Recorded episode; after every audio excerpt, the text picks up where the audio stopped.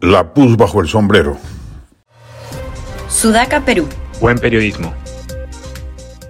El contenido de los audios que viene propalando el programa de Philip Butters en Willas Televisión, que revelan arreglos turbios en los que se ponen de acuerdo el empresario lobista Samir Villaverde y el ex secretario de la presidencia Bruno Pacheco, pone de relieve la entraña corrupta con la que se llegó a Palacio en entorno más directo del presidente de la República.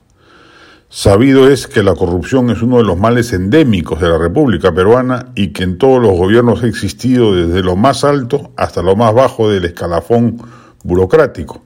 En esa medida, lo que sorprende no es su existencia, sino la evidente confabulación para robar que traman dos compinches cercanos al presidente desde antes de llegar al poder. No se ha revelado aún la bala de plata que supondría la existencia de un audio o video donde sea el propio presidente el que participe de alguna cuchipanda corrupta, pero todo hace suponer que no ha escapado a su leal entender la existencia de este círculo pestilente de corrupción que lo rodeó desde antes de que asumiera la investidura presidencial. Nos gobierna una desorganización criminal, ya que ni siquiera es una estructura organizada, sino es robe quien pueda como pueda.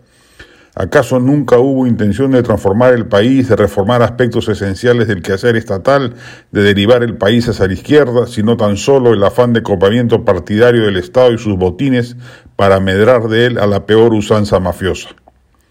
Cuando se ha dicho que se está repitiendo a nivel nacional la forma como operan los gobiernos regionales corruptos, no parece haber habido error de apreciación. Eso es exactamente lo que está ocurriendo porque las autoridades regionales y locales tienen ya montadas hace décadas estructuras de asalto del erario nacional y lo que estamos apreciando es su reedición a nivel del gobierno central. Estamos lamentablemente en manos de un Congreso cooptado, justamente por el mismo estilo mafioso descrito, que difícilmente logrará los votos para sacar a Castillo del poder como se merece.